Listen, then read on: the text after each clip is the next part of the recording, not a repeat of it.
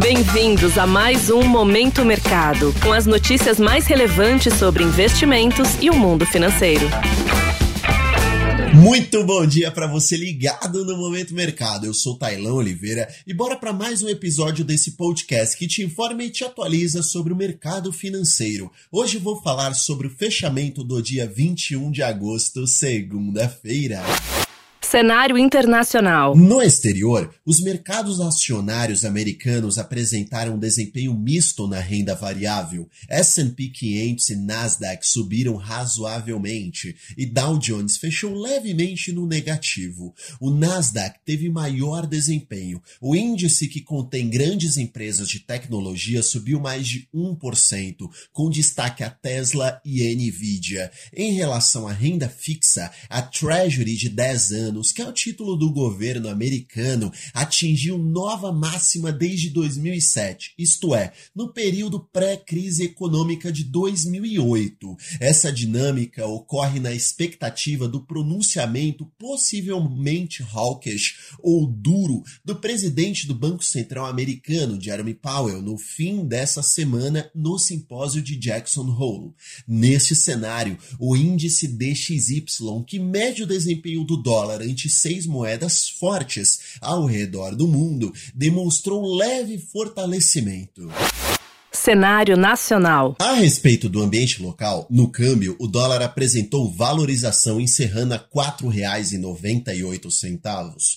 A alta foi moderada de 0,22% e ocorreu em meio ao aumento de retorno das taxas de juros no internacional, como citado anteriormente, o que aumenta a atratividade para o investidor colocar dinheiro lá fora. Houve também queda de commodities e, claro, incerteza política local. Tudo isso contribui para a desvalorização de nossa moeda.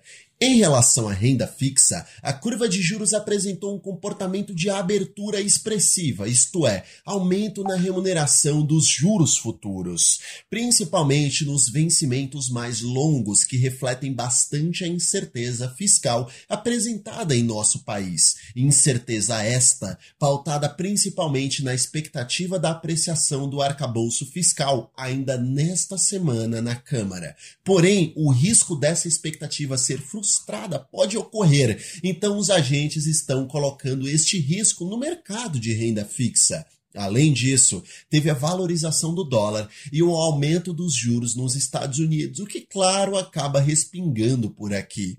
Sobre a bolsa de valores, o índice Bovespa fechou em queda, não acompanhando seus pares estrangeiros. Petrobras teve desempenho negativo em meio à queda do petróleo no exterior. Vale também foi para o vermelho em meio a estímulos na China que ainda não surtem efeito na economia, o que impacta a gigante mineradora local, além dos bancos que caíram em bloco pontos de atenção. Olha só, em relação ao exterior, a agenda está mais morna. Em cenário local, teremos a divulgação da Receita Tributária Federal. Sobre o fechamento das bolsas asiáticas, houve um tom positivo. Na Europa, as bolsas até o momento estão demonstrando leve alta, enquanto os futuros de Nova York estão tomando o mesmo caminho. E fica ligado, hoje será liberado à tarde novo capítulo do Olhar de Especialista, nossa editoria com verdadeiras autoridades do mercado financeiro, buscando aprofundar temas do momento que impactam a vida dos investidores, então não perca.